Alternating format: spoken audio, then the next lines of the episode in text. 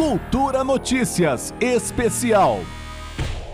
Sérgio Moro desistiu de ser candidato a presidente da República, revirando mais uma vez o tabuleiro eleitoral. Depois de quase cinco meses no Podemos, ele ainda se filiou ao Partido União Brasil, que, em nota, disse que o ex-ministro deve disputar uma vaga na Câmara dos Deputados pelo estado de São Paulo.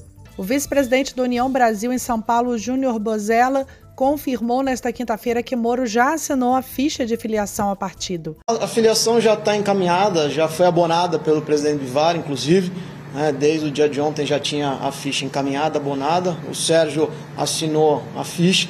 Né, e, como eu falei, agora é a gente é, somar esforços né, é, com relação àquilo que vai determinar o destino do país. A ideia da sigla é formar uma chapa única da chamada terceira via com PSDB e MDB, uma corrente que agoniza com candidatos que não têm conseguido chegar aos 10% das intenções de votos nas últimas pesquisas, como Ciro Gomes e o próprio Sérgio Moro.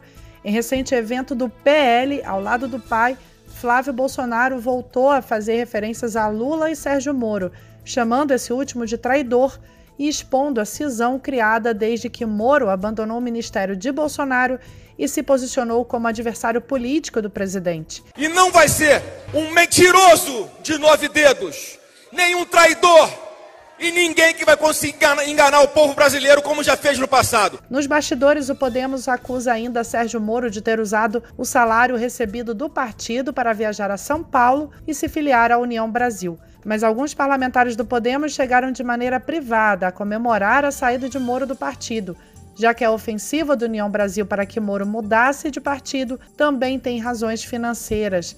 O Podemos é um partido muito pequeno e custear a campanha presidencial de Moro significaria menos dinheiro para outras campanhas. Lembrando que, em última pesquisa realizada pelo Instituto Poder Data, o desempenho dos pré-candidatos da chamada terceira via aparece empatado. Moro aparecia na frente com 6% das intenções de voto e empatados na margem de erro da pesquisa estavam Dória com 3% e André Janones, do Avante, com 2%. Dória também é outro que deve anunciar em breve sua desistência. Ele já decidiu se afastar do governo de São Paulo, mesmo que desista de concorrer à presidência da República. A eleição no Brasil vai se consolidando na polarização entre Lula e Bolsonaro, com o ex-presidente Lula bem distante ao ponto de algumas vezes aparecer nas pesquisas, podendo vencer ainda no primeiro turno. Em evento realizado na UERJ, com a presença de uma multidão, o ex-presidente Lula disse nesta quinta-feira que Bolsonaro sequestrou símbolos nacionais, como a bandeira brasileira. O petista disse que a bandeira pertence aos 213 milhões de brasileiros. Sérgio Moro justificou em texto publicado em suas redes sociais a desistência da pré-candidatura e a saída do Podemos, segundo ele, para facilitar as negociações do Centro Democrático. Juliana Medeiros para Cultura FM. Cultura Notícias Especial.